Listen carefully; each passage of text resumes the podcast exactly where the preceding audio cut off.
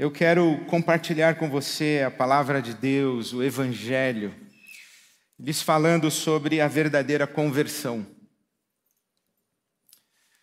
lhes falando sobre o que é ser de Jesus, o que implica ser de Jesus, o que é a verdadeira conversão.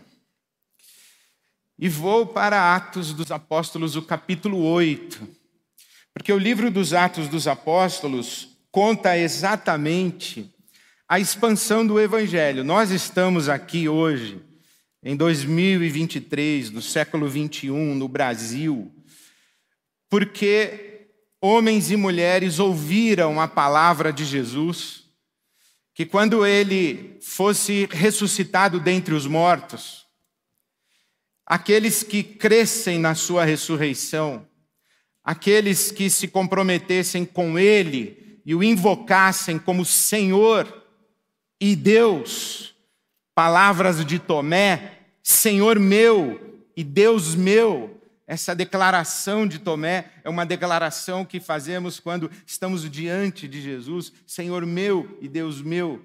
Jesus disse que aqueles, aquelas que assim declarassem, receberiam o Espírito Santo e seriam revestidos com o poder do Espírito Santo e reproduziriam Jesus em Jerusalém, em toda a Judéia e Samaria e até os confins da terra. Nós estamos aqui hoje porque isso se cumpriu. Atos dos Apóstolos conta para nós essa história.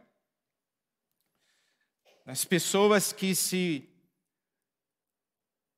se entregaram a Jesus crendo que aquele crucificado havia ressuscitado ao terceiro dia, estava e está vivo, e aquelas pessoas comprometeram as suas vidas com ele, e comprometeram-se em testemunhar a sua ressurreição e a sua autoridade e levar esse testemunho até os confins da terra. E esse testemunho chegou até nós. E quando esse testemunho chegou até nós, nós fizemos a mesma declaração estando nós diante de Jesus Cristo ressurreto. Senhor meu e Deus meu. Mas o livro dos Atos dos Apóstolos conta também como foi que aquela primeira geração de seguidores de Jesus foi entendendo, discernindo, fazendo uma sintonia fina. Perdão, fazendo uma sintonia fina do que é ser de Jesus, do que é confessar Jesus como Senhor meu e Deus meu. Eles foram ganhando compreensão. E Atos dos Apóstolos conta histórias que nos ajudam a chegar às mesmas compreensões daqueles cristãos do primeiro século. O capítulo 7 de Atos dos Apóstolos é um capítulo muito importante, porque conta o martírio de Estevão. E quando Estevão foi martirizado, apedrejado, houve uma evasão de seguidores de Jesus de Jerusalém. Eles se dispersaram, eles se espalharam. Deflagrou-se uma grande perseguição contra os cristãos. Eles se espalharam, diz o capítulo 8, o versículo 1, que apenas os apóstolos ficaram em Jerusalém, e os que foram dispersos, diz o versículo 4, pregavam a palavra, o testemunho da ressurreição de Jesus em todos os lugares. E conta a Escritura Sagrada que Filipe chegou a Samaria para testemunhar a respeito da ressurreição de Jesus e da autoridade de Jesus. E diz o versículo 4 de Atos, capítulo 8, que haviam sido dispersos, pregavam. Filipe chegou à cidade de Samaria. No versículo 9, um homem chamado Simão, vinha praticando feitiçaria durante algum tempo naquela cidade, impressionando todo o povo de Samaria. Que é Simão feiticeiro. O que é um feiticeiro? O que é essa feitiçaria de Simão? Algumas traduções dizem que Simão é um mago, um mágico, um encantador ou um feiticeiro. Hoje nós temos muitos feiticeiros no Brasil.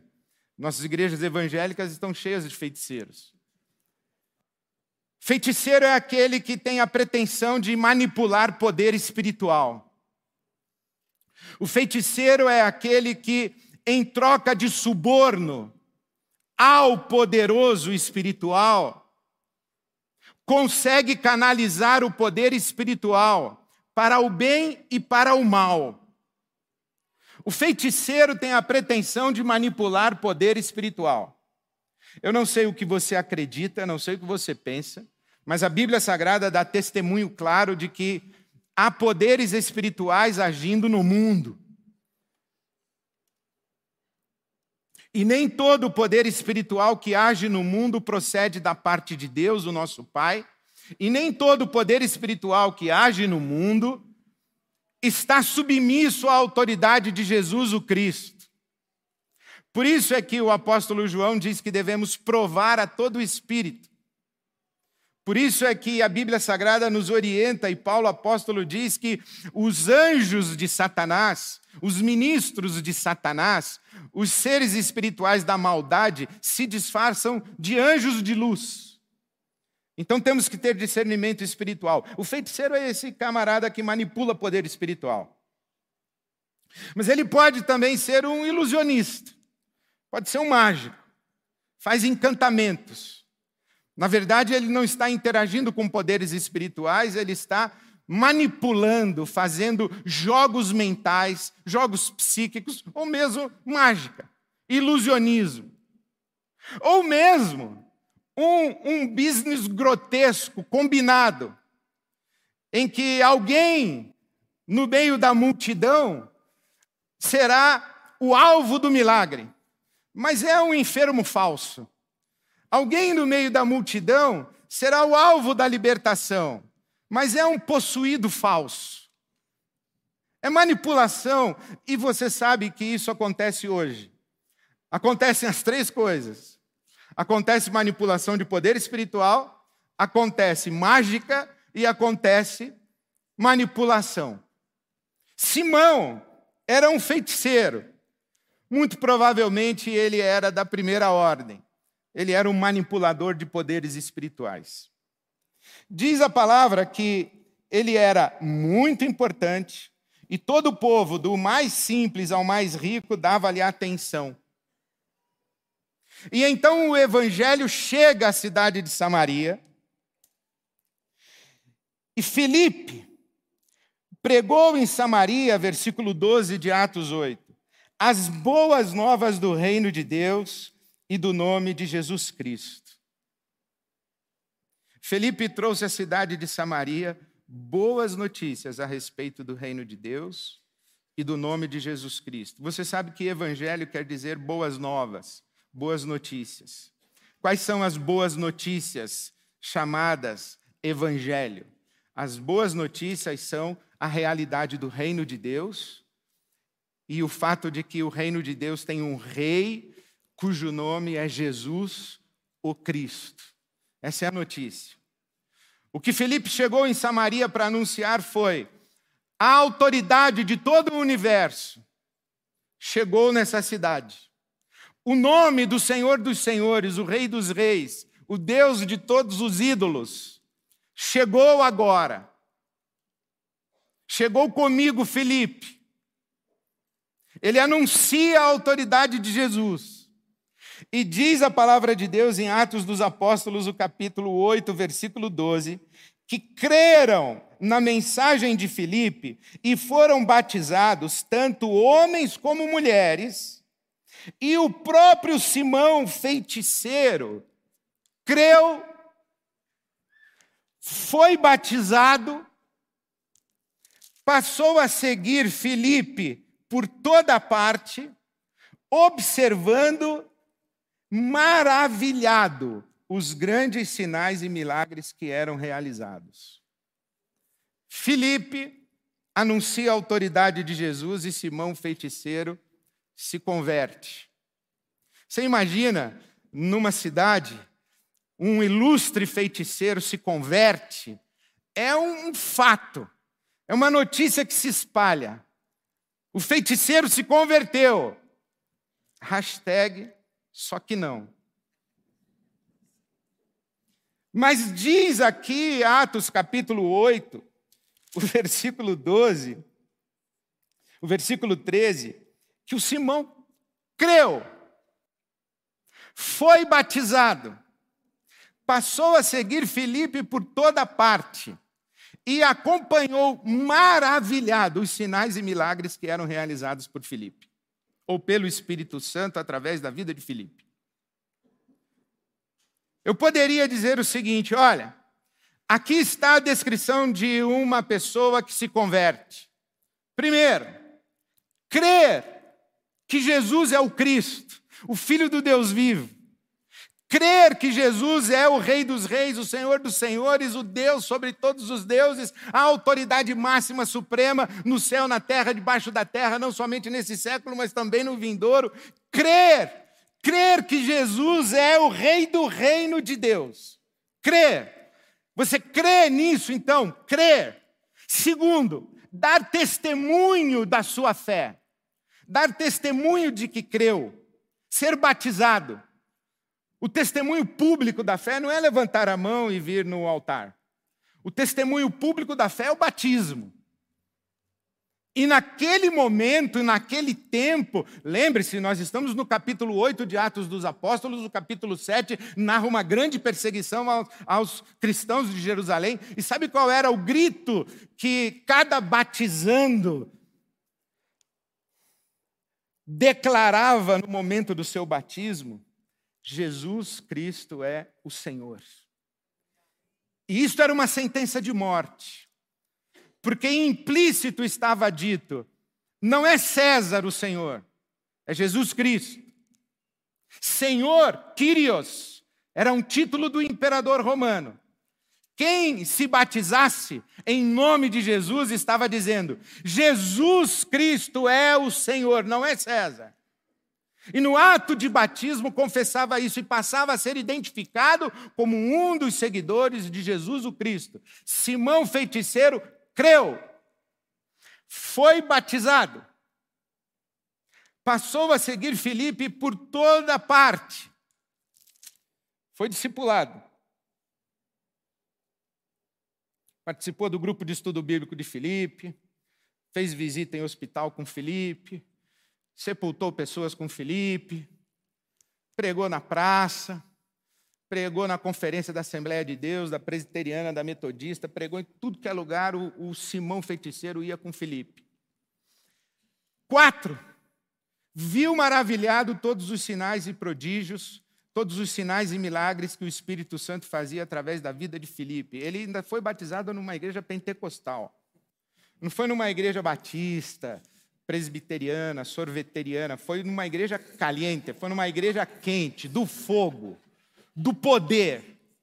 Mas lembre-se, esse Simão feiticeiro é um homem acostumado à manipulação de poder espiritual. Ele ouve que há um poder acima de todos os poderes, uma autoridade acima de todas as autoridades. É Jesus. E ele acompanha essa mensagem e ele vê que o poder manifesto por Filipe, ou por Deus na vida de Filipe, é um poder que ele, Simão feiticeiro, desconhecia. Ele fala: encontrei um cara que, que mexe com um poder maior do que o poder que eu mexo. Então ele crê, é batizado, acompanha Filipe, e testemunha maravilhado a manifestação do poder de Deus. Simão feiticeiro, um crente. Hashtag, só que não. Porque você se lembra que em Atos capítulo 8, versículo 1, diz que Todos os cristãos foram dispersos de Jerusalém, menos os apóstolos. E o que acontecia é que, à medida que o testemunho a respeito da ressurreição de Jesus se espalhava, e, e acontecia algum fenômeno extraordinário em alguma localidade, os apóstolos enviavam alguém para verificar se o evangelho que chegou em Samaria foi o mesmo evangelho que saiu de Jerusalém. Se o evangelho que chegou em Antioquia foi o mesmo evangelho que saiu de Jerusalém. Por isso que em Antioquia os apóstolos enviam Barnabé. E para Samaria, os apóstolos enviam Pedro e João.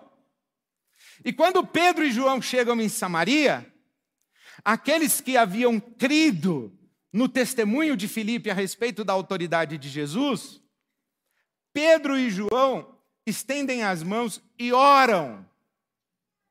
Oram por aqueles que creram em Jesus e declararam Senhor meu e Deus meu. E aquelas pessoas recebem uma uma infusão de poder pela ministração do Espírito Santo.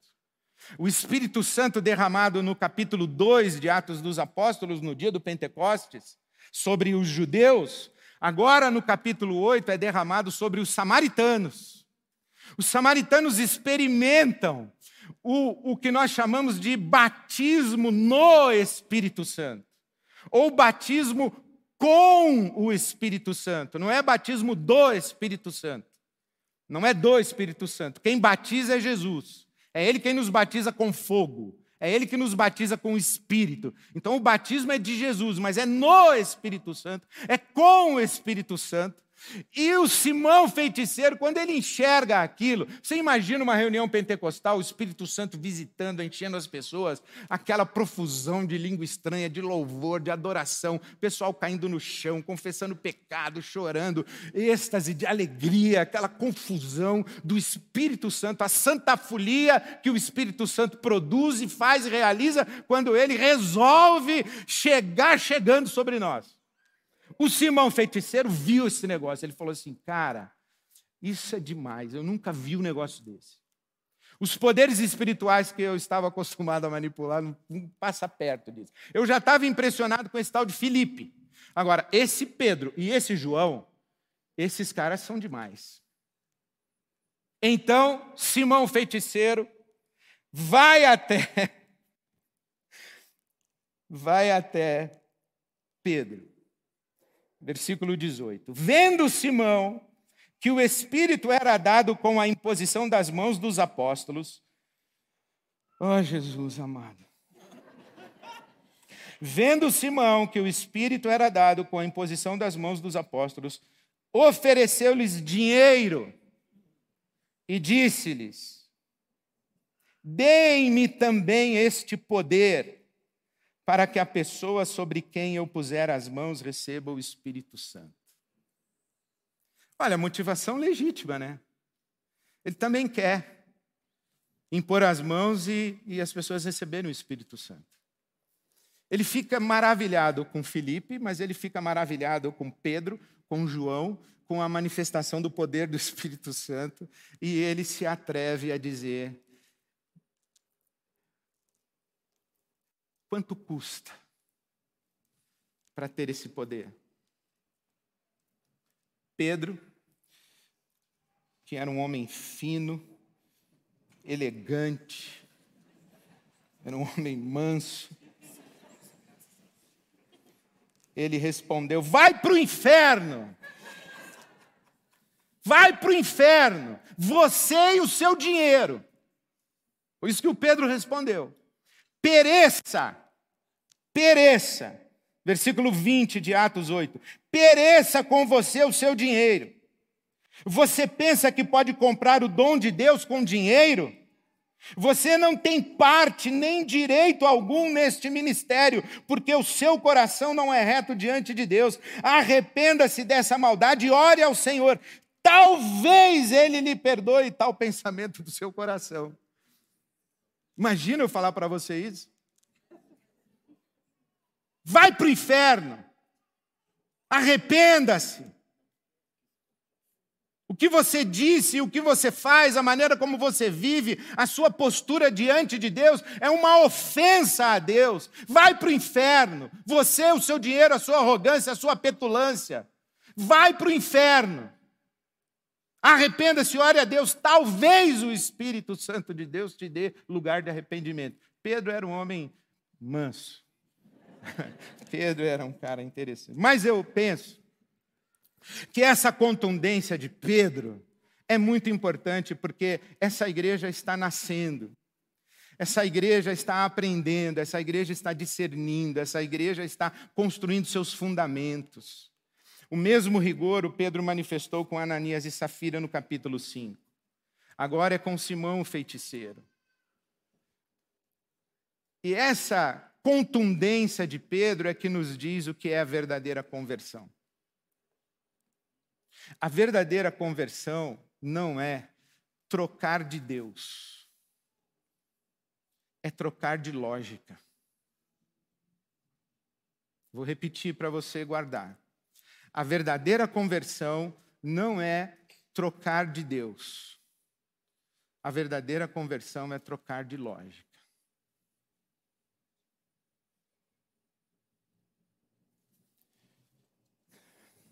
É possível que alguém creia que Jesus é o maior poder do universo, a maior autoridade do universo.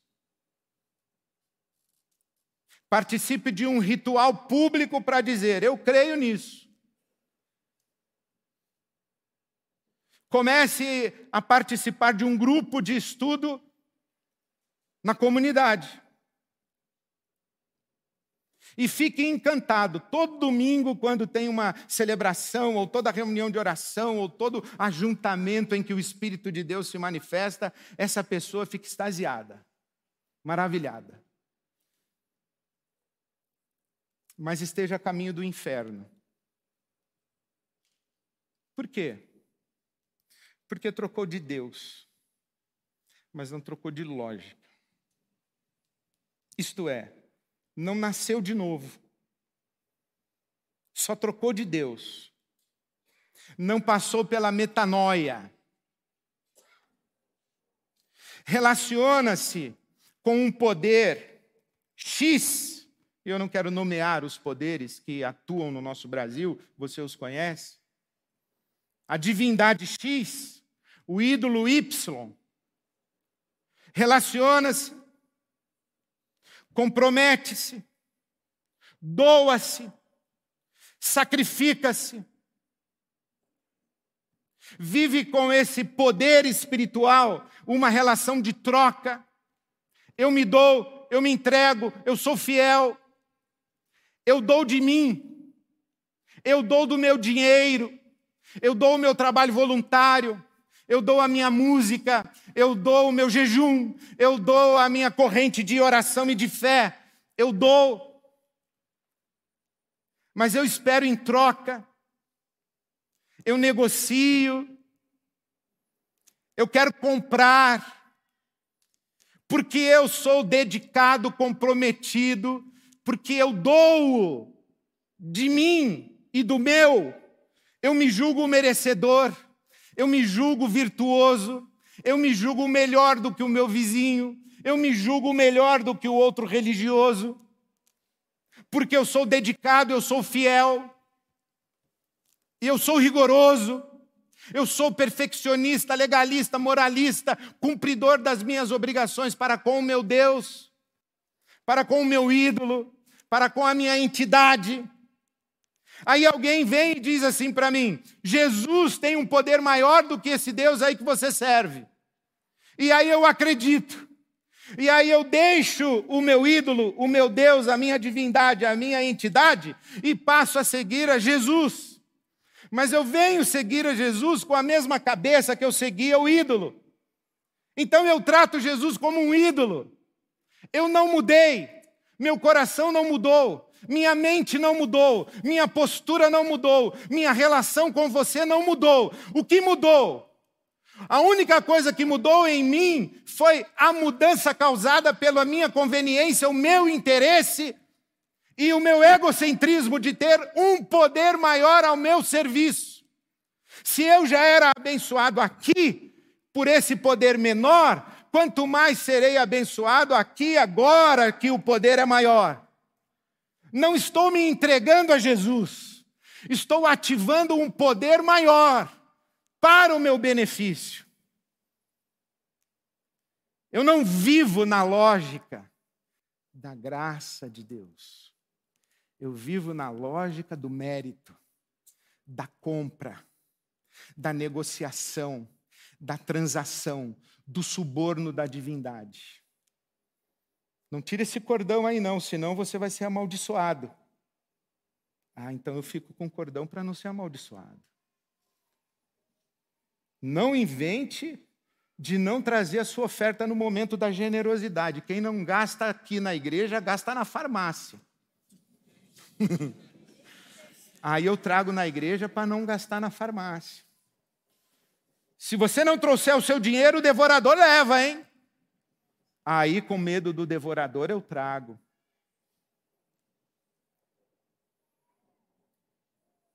Meu filhinho está doente porque eu não cumpri as minhas obrigações para com o meu Deus.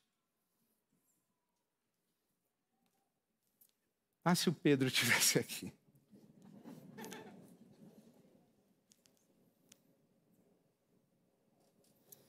Você acha que o seu dízimo garante o favor de Deus para você e a sua família? Seu Deus é desse tamanho? Seu Deus é subornável com um período de louvor no domingo de manhã? Ah, faça-me um favor.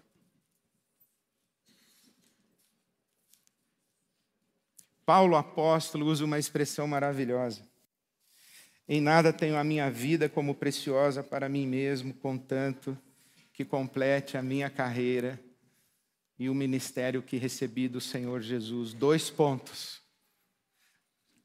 dar testemunho do Evangelho da graça de Deus. Graça. O que Pedro está dizendo a Simão, Simão, Deus não se compra. O favor de Deus não se compra. E você está impressionado com poder, mas o Evangelho não é uma conversa sobre poder, é uma conversa sobre amor. Sabe por quê? O inferno consegue imitar o poder, mas o inferno não consegue imitar o amor. O inferno mata, mas o inferno não morre por amor. O inferno soca, mas ele não vira outra face por amor. O inferno se arma, mas o inferno não perdoa 70 vezes 7 por amor. O inferno usurpa, amedronta, ameaça. Mas o inferno não anda uma segunda milha com você. Ele deixa você abandonado no caminho. O evangelho de Jesus é o evangelho da graça de Deus. Não é sobre poder. O apóstolo Paulo escreve à igreja de Corinto, ele não diz assim: o poder de Cristo nos constrange. Como é que ele fala? O amor de Cristo nos constrange. É o amor de Cristo que nos constrange, não é o poder de Cristo que nos constrange.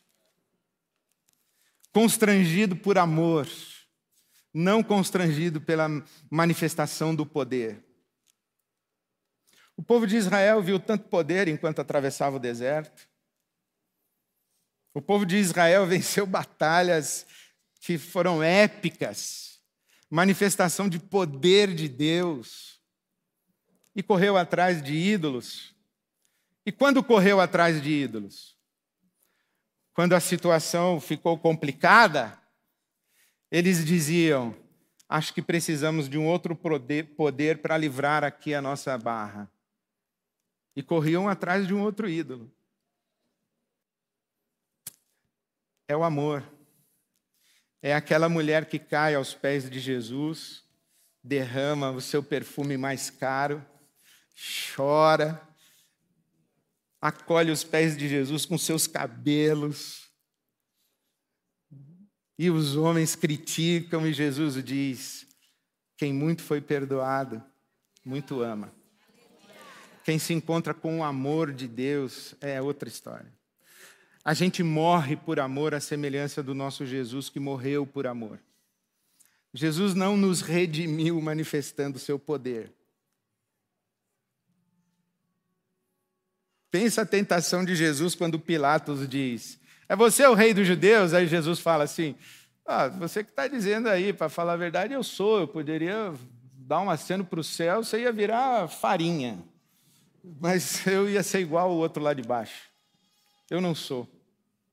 Eu não sou do poder. O ladrão da cruz ao lado dele dizendo: Ué, você não é o filho de Deus? Você está aí sendo crucificado? Salva nós aí, se salva também. Jesus dizia: Eu poderia, mas eu seria igual a eles, tentando conquistar você, subornar você com poder. Eu não sou do poder, eu sou do amor. Poder, disputa de poder, só multiplica ciclo de violência. O amor transforma, pacifica, perdoa, reconcilia. O amor restaura, o amor aproxima. O poder segrega, o poder divide. O amor acolhe, o amor abençoa. O poder toma, o amor divide, reparte. Simão, feiticeiro, você está impressionado com o grande poder, mas você não entendeu que o Evangelho não é uma conversa sobre poder, é uma conversa sobre amor. Você não entendeu que Deus não se compra, que com Deus não se negocia. Você não entendeu que você não precisa dar nada para Deus para Ele amar você porque você não tem nada para dar para Ele que Ele não tenha te dado. Sabe como eu penso das coisas que nós damos para Deus? É que nem os presentes de Dia dos Pais que eu ganhava quando os meus filhos eram pequenos. Eu que pagava.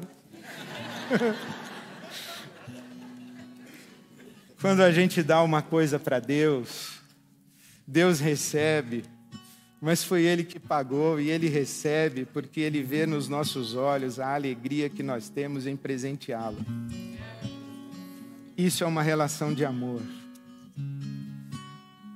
E eu duvido que tenha um pai, uma mãe aqui, que recebeu um presente, um desenho rabiscado da escolinha, um cartão mal escrito e não tenha se alegrado. Eu duvido que tenha um pai e uma mãe que tenha recebido um presente num papel amassado e que não tenha guardado esse papel amassado. Esse é o nosso Deus conosco. Ele nos deu, ele nos deu tudo. Não há nada que a gente possa, deva, precise fazer para conquistar o seu amor e receber o seu maravilhoso, divino Espírito Santo. É graça, irmão, graça.